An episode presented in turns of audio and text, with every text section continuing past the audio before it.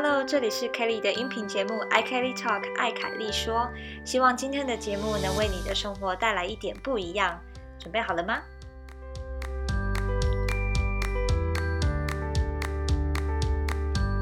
好哦，那我们就开始吧。今天的主题是把台湾带到国际舞台。那其中我们有三个子题目，就有呃 Joyce 参加选美的故事，还有他在来德国交换的时候去参加威尼斯面具节。后来他开始做 YouTube，然后从球迷呃职棒球迷到成为开球选手的这一段故事。好，那我们就欢迎 Joyce 跟我们自我介绍一下。Hello，大家好，我是邱怡树，然后大家也可以叫我就五意思为 Joyce 九一四，这样应该有比较好记一点点。好，那我们可以稍微讲一下我们怎么认识的。哦，我们怎么认识的吗？嗯，我们在德国认识的，因为我们都是那个错，德国的那个杜宾根大学的交换生。哎，没有啦，我是交换生，Kelly 在那边读书。然后呢，他是一个非常厉害的人，他他这个人很热心，所以呢，他常常会帮一些新新到就是新来到的交换生解决非常多的事情。所以我敢保证，每一个去德国杜宾根大学交换的人，绝对知道 Kelly 这号人物。现在感觉我这边来宾你这样介绍我很不好意思，拍胸脯打，拍胸脯保证这样。对，好，对，那我们就那时候认识，然后嗯。啊，所以其实呃，Joyce 来交换的时候，我就知道他跑去威尼斯面具节，我当时就觉得哈，天哪，怎么会有人去做这件事情？所以今天要来好好聊一下你从选美，然后到威尼斯，然后后来又做 YouTube 的一个心路历程。好，那首先我想要先跟你聊聊选美的部分。选美到底是是什么样的概念？它是谁办的？然后多久一次呢？选美是什么概念？其实就是像大家想象的，就是选美比赛，就是会有一堆女生在你前面，然后呢会由评审去挑选出来，哦，谁是我们这一次的台湾小姐？就是大家想象的选美，就是跟我们这边选美讲的是同样的东西。对，然后呢，选美是由台湾选美协会所举办的，不过呢，它并不是一个官方组织，它是一个民间组织。然后在台湾的台湾小姐选美是两年一次，但是大部分的国家都是一年一次。嗯，OK，那你知道为什么台湾是两年一次吗？有什么特殊原因吗？我个人觉得可能经费比较不足，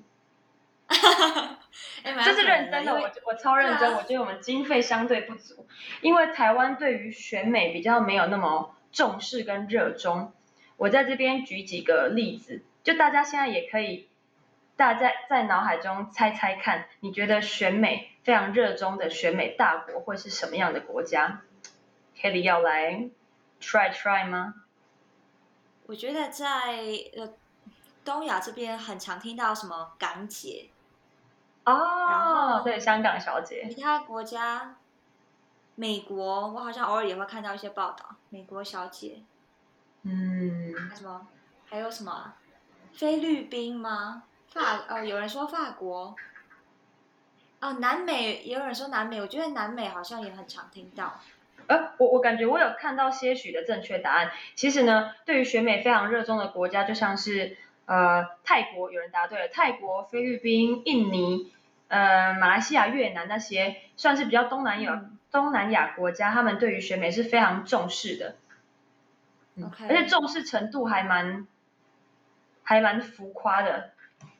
我我之前我之前还我之前有曾经跟大家分享过这件事情，所以我有大概做一些小资料。我突然想要找那个照片给大家看，请容我寻找一下。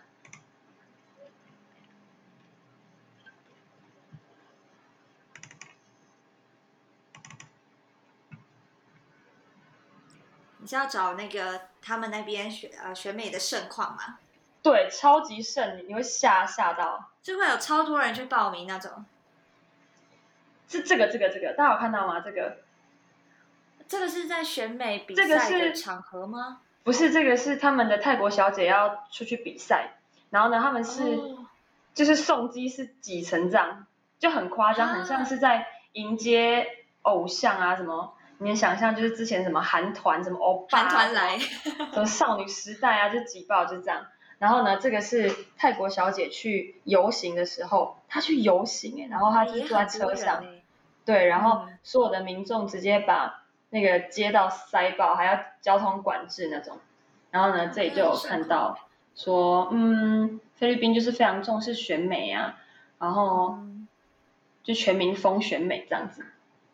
所以呢，就是在台湾，大家可能会觉得说，啊，我如果我的女儿儿子很优秀，他们想要要去当医生或律师，可是，在那些国家，如果我的女儿感觉长得漂漂亮亮的，他会直接叫他说，还是你去选美好了。那真的是一个可以，会这样子。它真的是一个可以让你全家翻身的超级大好机会。哇，OK，那那你当初为什么去选的？就呃，对啊，你当初为什么会想去选美？是因为你爸也有跟你说，哎，你要不要去选个美，让我们全家翻身一下？我爸还是相对，还甚至是。没有想要我去选美那个人，这件事情是我自己决定的。然后我当初为什么会想要决定去选美呢？其实选美完全没有在我人生计划当中。哦，是意外。然后我当当初是意外在网络上看到一个一个选美的消息，然后我就想说两年一次。然后我那时候看到这个消息的时候，我已经二十三岁了。选美是有年龄限制的，它的限制是二十六岁。所以我那时候想到二十三岁，二十三岁后我是二十五岁。我那时候研究所一年级，我研究所三年级，我觉得我可能要去交换当交换生，所以我就觉得，嗯，那有一种有一种择日不如撞日的感觉，我就说，那要不然我就报名参加看看。就是因为我其实是一个很喜欢挑战不一样事物的人，像我之前在清大是桌球校队，然后我自己也会也是一个扯铃表演者。然后我也曾经自己写歌啊、填词，然后或是做一些设，就是 logo 设计之类的，我就会做一些不一样的事情。我就觉得哦，反正好玩，所以选美这个我之前就没有尝试过，所以我那时候想说，嗯，Why not？就它也不是什么，对啊，就是何何不试试看？毕竟也年纪也快过了。然后如果如果不小心选的不错的话，还可以跟自己的孙子炫耀，就说哦，阿妈静静这岁耶哦。阿妈当时去选美哦，是台湾小姐，笑脸是跟水当当这样子。那你当初报名的时候，你有想说，OK，我一定要拿到就是前几名，我完全没有，我完全没有想到这件事情，因为那时候就就是我就想说，选美一定就是人才辈出啊，一定就是大家就是觉得自己很有自信，然后觉得我自己可以当上台湾小姐，所以去选的。对，所以我那时候其实没有。抱什么希望？就想说，我没有试试看，然后就放手一搏，然后输了就就算了。我又不是选，我又不是 major 选美，就是 他对我来说 并不是什么，对，并并不是什么，就是输掉会很可耻的事情嘛。嗯哼，对，所以我还蛮鼓，那，我还蛮甚至蛮鼓励大家去选美的。真的吗？因为因为呢，我当时的我当年的赛制是。我们至少可以有初赛跟复赛，嗯，然后呢，复赛之后呢，就会开始比较残忍的筛选人，就是会淘汰什么的。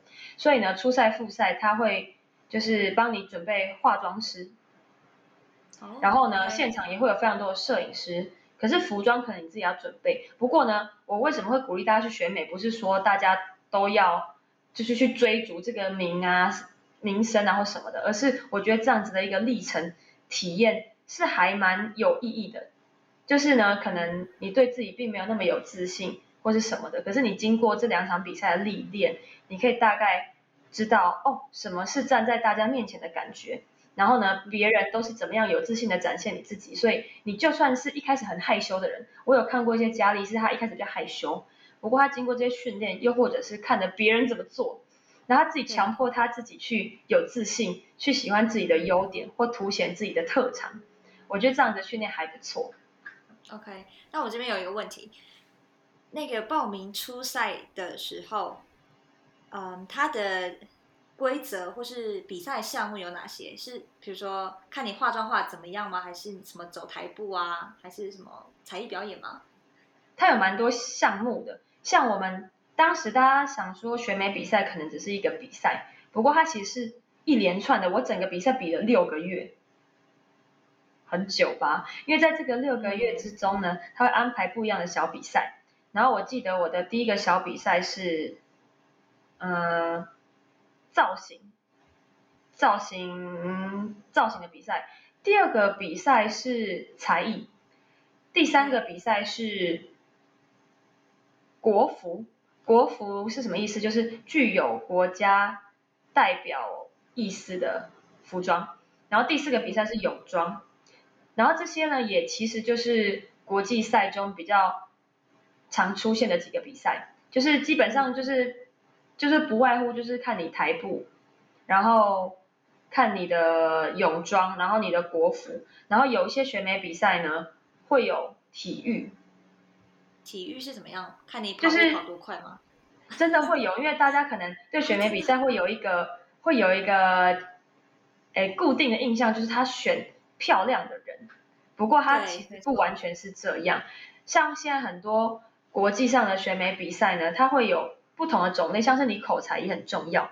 然后你的待人接物也蛮重要的，像是我这次参加的那个国际比赛叫做国际小姐，然后它是世界三大选美比赛之一，然后比较可惜的是是台湾唯一可以参加的三大，就大家应该了解，就是台湾的国际处境比较尴尬一点，所以并不是可以这么自由自在的去参加各项比赛，所以我觉得台湾能够参加这次的比赛还蛮珍贵的，然后呢这次也很开心。算是破台湾纪录，然后拿下了全球二十强的成绩。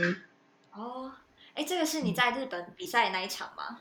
对对对，就是我在日本比赛那场。哦。然后呢，大家可能很难想象，大家想说二十强听起来很后面。因这次比赛的人数，哎，国家数总共有八十三个国家，然后我是二十强。然后呢，跟大家讲一个维基百科上可以查到的数据，就是呢，在我前一位得奖者。是脱离联合国之前的连芳宇小姐，就是大家知道的那位连芳宇。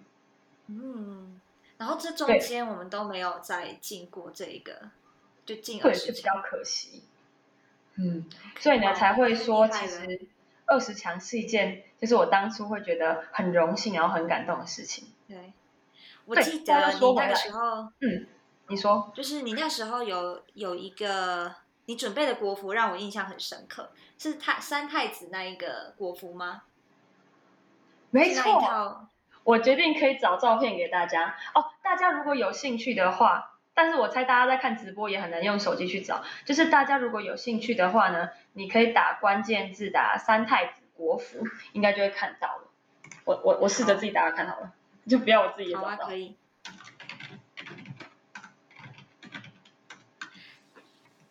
记得当时有超多新闻报道的，当时这个新闻还蛮大的，所以大家都知道这套衣服，可不知道我本人，所以我直接把它印在名片上。真的假的？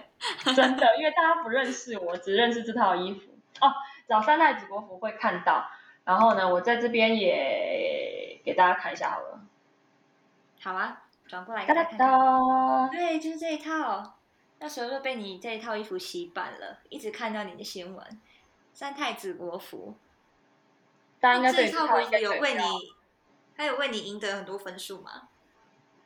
这个我不知道，因为他们才不会透露分数呢，他们怎么可能让你看到分数呢？也是。不过呢，有为我自己的心灵层面加分。对，我觉得那一套真的设计的很好看，是你自己设计的，是吗？我自己设计的，我真的超兴奋，我想跟大家分享这个故事，因为我刚才有讲到说，这在台湾。并没办法，就是得到比较多的资源嘛，所以呢，这套衣服像是其他国家的佳丽，他们身上穿的国服，其实是由他们的国家的设计师所设计出来的，而且有些国家还夸张到什么程度，是有国服比赛的。国服比赛是谁的比赛？是设计师的比赛，是每一个设计师全心全意的要准备国服，然后呢？大家都争先恐后就说穿我的穿我的，到底要穿谁的？我们公平，我们来一场竞赛，然后选出来的那套的第一名就可以成为我们佳丽今年度要去比赛的国服。这件事对他们来说是祖宗十八代都可以拿来炫耀的，就就是变成哦，我这家设计工坊做过国际小姐的国服。哇，你可能完全可以拿来对拿来水涨船高的概念。对对对，台湾就没有，对不对？台湾就没有那么多资源。我当初、嗯我当初去问的时候，我记得我还找了还不错的设计师，然后他就说，哦，好，我不管你是要去参加什么国际比赛，但是呢，我就是设计不加材料费，最基本五万块。啊、很贵，我觉得很贵了。是对，就是对对对，对我来说就是相对于相对于我来说，我就觉得相对比较贵。所以呢，我就想说，因为不确定设计师设计出来的东西是不是符合我想要的东西，因为可能设计师对于选美不太了解，所以我就想说，那我何不自己来设计？然后因为我本身就是呃，在台湾文化里面，我想要选择跟我自己比较有感觉的。然后我家旁边就有一间庙，所以我小时候还蛮常去看那个庙里那个热闹啊，或者是庙会，所以我就想要选跟那个传统庙宇文化相关的。然后三太子这个东西，我觉得是国际上算是比较出名的，因为我们有什么电音三太子嘛，对，然后呢，就是很多表演里面都可以看到，所以我觉得国际上人可能对他依稀有印象。然后呢，我觉得他们这个文化也还蛮能代表台湾，所以我就以国服三太子下去进行设计。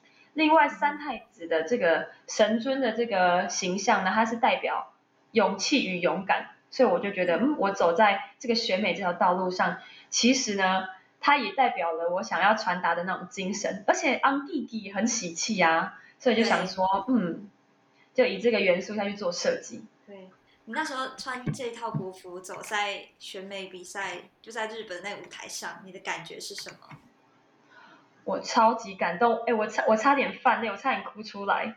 就是你穿上去的感觉，就是除了你代表台湾去选美这件事情之外，而且是你穿着有你自己设计的衣服的那一刻，你就觉得是很感动、很很很光荣的。另外让我最印象深刻的是，其实在日本有非常多的台湾的侨胞，然后他们会特地的跑到后台来跟我讲说，我们真的很喜欢你的衣服，我们根本不用看你彩带上写的什么台湾，我们就看到那套衣服，我们就知道那是台湾的东西。他就说让他觉得很想家，所以我就觉得天哪，真的落泪耶！真的，你就觉得天哪，我就只是一场可能稀松平常的走秀，那么多的国家都在走，然后你居然可以带给台下的观众这种感觉，然后我就觉得，不管这个比赛是输是赢，然后我觉得就已经在我心中是很成功的一个展现。对，很值得。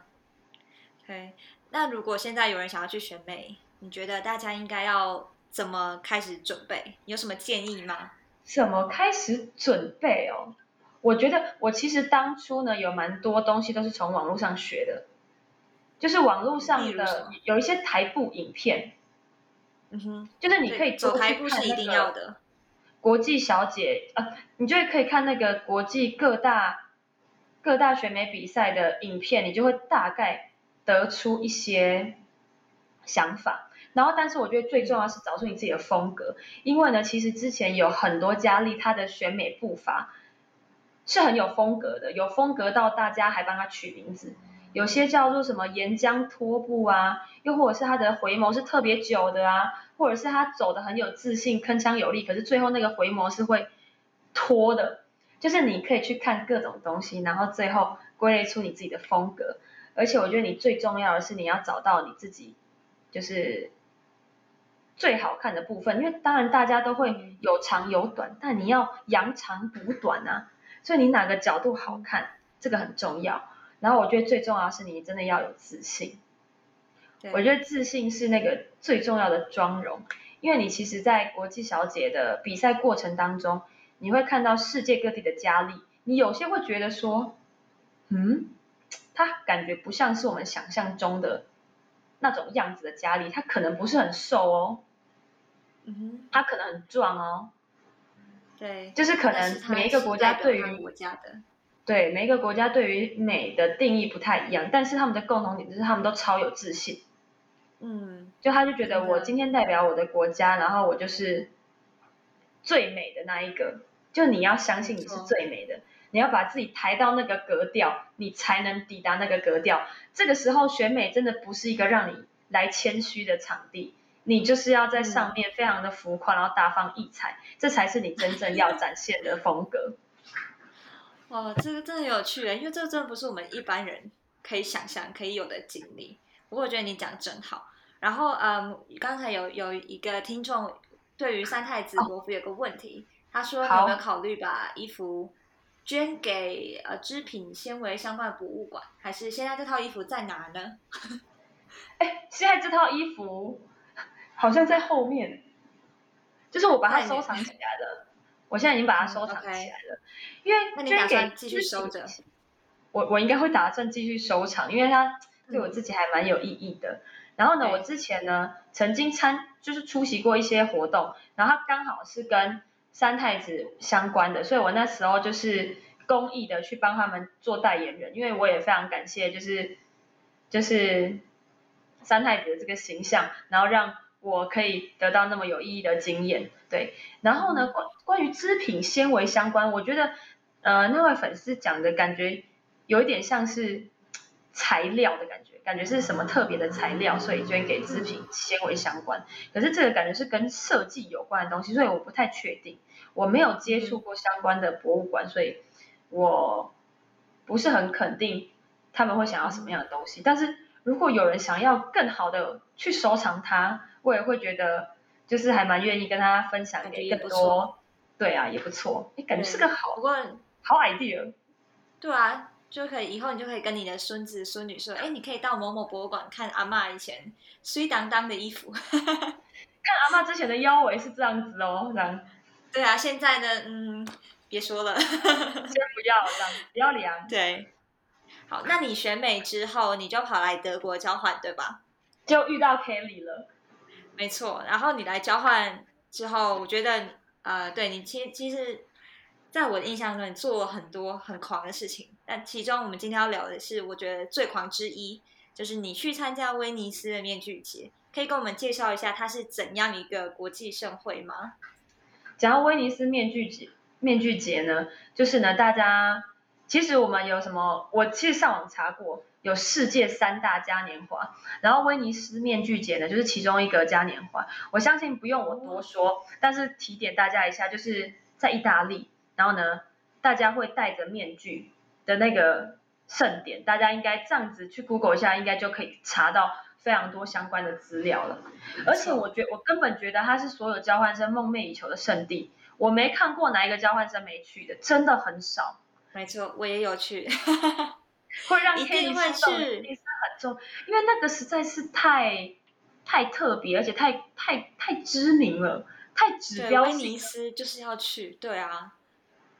而且我觉得当初还有让我想去威尼斯，还有一个重点，就是因为在德国交换又又南边嘛，所以它等于是一个内陆，就看不到海。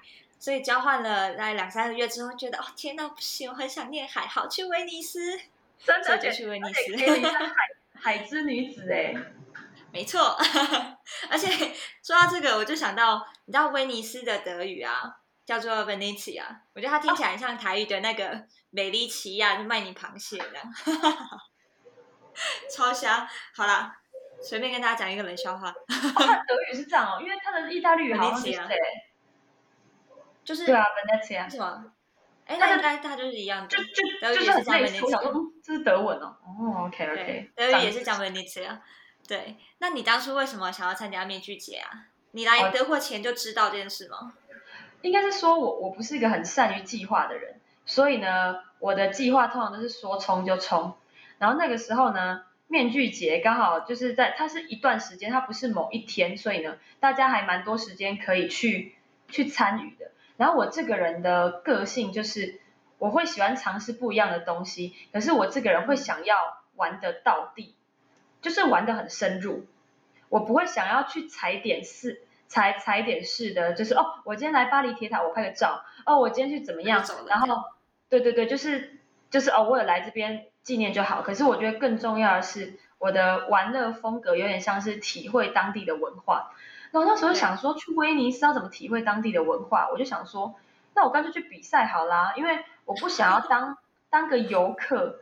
然后呢，因为游客基本上就是哦，看到有戴面具的人，就是跟他们合照。可是就 That's all 啊，你。感觉就很像是，去什么游乐园或是去马戏团的感觉，你没有身在其中，所以我想说，那我就干脆去比赛好了，我就去当那个大家来找我合照的人啊。对，变成大家找你拍照。对，我就自己做一个面具，而且这件事情真的是临时起意，因为我本来没有计划到我会做这件事情，然后是我前一个礼拜想说我要去威尼斯，好啊，那就干脆去比赛算了，然后我就开始做面具，德国的文具店的材料有够限，有够紧缩的，就是很很小吗？相比之下，东西很少。然后当时呢，刚好我朋友那时候好像是暑假还是什么时候，他刚好有要来德国找我，我就说，哎，我我爸妈会寄一包材料包给你哦，会一些羽毛 帮我带来书哦什么之类的，你帮我带来。带什么奇怪的东西？对，然后那个时候呢，我就在德国的宿舍里，然后在那边做一些女工裁缝啊，什么东西的。你还有那个工具包哦？对，我还去买，我还在德国书局买那个什么热熔胶枪，有够贵。我这里文自己书具真的超贵五十块台币，然后德国二十欧，哎，一支热熔胶枪20欧七八百，excuse me。天哪，这边真的是太贵了。对，我在宿舍里面赶工，然后我连在意大利的青旅都在赶工，因为我还自己做你衣服，为这个，我还自己嗯缝衣服。你记得你总共花了多少时间吗？就是准备道具那种衣服、面具什么的。其实我没有花很多时间，因为我前几天才决定的，我应该总共熬夜熬了三四天吧，就很认真在做。哇，太酷了！这个那这这这个这件事情，我有拍，我有记录成 YouTube 影片，大家哦。可能可以去搜寻。打什么打什么关键字可以看得到？等一？下啊，而且它好像还是我的频道的前的第二个影片，它叫做嗯，意大利威尼斯面具嘉年华，感觉就不会找到我，感觉会找到其他东西。OK，我们最后可以跟大家，对啊，嘉年华，我们然后最后会讲一下你的那个账号，所以大家最后应该就可以去那边大家找可以去看看。对对对，好，那我想问你一个问题：威尼斯面具节啊，跟你之前参加的选美比赛有什么不一样？威尼斯面具节跟我参加的选美比赛有什么不一样？我觉得呢，像是威尼斯面具节，其实它也是世界各地的人，就是带着自己，就是就是准备很久的面具去比赛的，所以它我个人觉得它也算是一个超级国际化的比赛。然后我觉得它嗯跟国际的选美不一样的事情，威尼斯面具节它有点像是你代表你自己，就是这是我做的东西，然后呢，我去比赛，我把最好的呈现出来。可是国际小姐有点像是你已经代表台湾这个国家，因为台湾只有你这位选手去参加比赛，所以你整个压力是很很大的。就是你是有有点像是我是全村的希望，然后我是台湾的希望的那种感觉。对，所以我会觉得心理上的感觉是不太一样的。然后这里我要小小插播，我突然想到一件很值得分享跟威尼斯面具节相关的，好啊，请说。就是因为呢，其实网络上关于参赛的资料非常少，然后我是嗯当年唯一一个参赛的亚洲人，然后在台湾，我觉得台湾人参参赛的历年来应该不多，因为我那时候曾经想要找一些有没有什么 blogger 分享啊，我我几乎找不到。然后呢，那个时候呢，它的规定是一个人可以参加两次，然后嗯他会有很多比赛，每一天都会有比赛，然后每一个人可以参加两场，因为他怕你，他怕你遇到很很衰，然后遇到超强的，然后你也不错，可是你就被他打败，所以他给你有一种，呃，有一个更多机会，就是如果你也很优秀的话，你可能第二场会有机会出头。嗯，对，然后呢，我那时候就比了第一场，然后他们每一个人的上场音乐都是一样的，因为为求公平嘛，我怎么可能给你不一样的，或是我自己偷带给你，这样太乖了。但是他们给的是那种皇家的音乐，就噔噔噔嗯噔噔噔噔的那种皇室音乐，因为其实欧洲人能做出来的服饰跟面具，其实也就是那几类，就是哦，你扮皇室，我扮公主。啊，你扮巫师就嗯差不多是这样。然后呢，我那时候是，我那时候是走，我选的达悟族来作为那个面具的设计风格。哦，很酷。对，然后呢，那这样要配什么音乐呢？但很尴尬，因为你不能自己自己选啊，它就是每一个人都对啊。配音乐，所以我很那时候很尴尬，因为我为了搭配就是原住民的那种活泼感，我是一个蹦蹦跳跳上去，嗯，但是那个背景音乐就是很隆重这样子，然后呢，啊他们可能自己也觉得不太配，所以呢，他居然在我第二次参赛的时候，他自己哦，我完全没去跟他讲这件事情，他自己把那个音乐换成高山青，他自己换成高山青，换的，他怎么知道这首歌？我也是想到很用心哎、怎么找？对啊，超用心，我那时候他音乐一下，我有吓到哎、差点哭出来吧？然后真的，而且第二场比赛很多很多那个台湾人围过来，因为他是在圣马可广场，是一个旅客的超大型的聚集地。然后呢，嗯就算他没有听到他介绍我是台湾，或是他没有看到我的装扮，或是我的脸像亚洲人或什么的，他直接听到高山青，谁听到高山青会认不出来啊？对呀、这就很台湾的歌，很好的收获。他对啊，主主办方实在太用心了。他们超级用心，所以我超感动的。那你会想要再去参加一次吗？我如果如果疫情结束，我真的会。哎，by the way，他今年是线上的，他还有寄邀请函给我。你有线上走秀一波？我就是好像最近刚好在忙，所以就没办法再继续手工做更多的东西。嗯不过呢我还蛮推荐大家去威尼斯，就是不要只是像是游客去跟人家拍照，但是大部分人会选择去买一个厉害的面具。但是呢，我还是非常推荐，如果你自己有时间或是有一些什么想法的话，你自己去参赛，你会有不一样的体验，就算是人生体验，我觉得还蛮难得的收获。好哦，大家，我觉得我们一般人应该是不太会真的会去 报名参加面具节，然后走秀。但我觉得如果到当地呢，它有，我记得它有非常多什么纪念品店，然后里面都可以买到面具，嗯，就是。全年无休都买得到面具。所以如果你是在面具节去的话呢，你也可以就是买个面具，就是应景一下。对，好，那再来我们来聊聊你交换之后，就面具节之后，就做了一堆那么狂的事情之后呢，你回台湾啊，做了什么事情？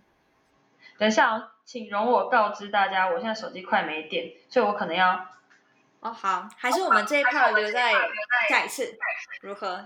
我们现在大概有半个小时，那我们就哦，我们已经讲了上半个，我们现在已经讲了半个小时了吗？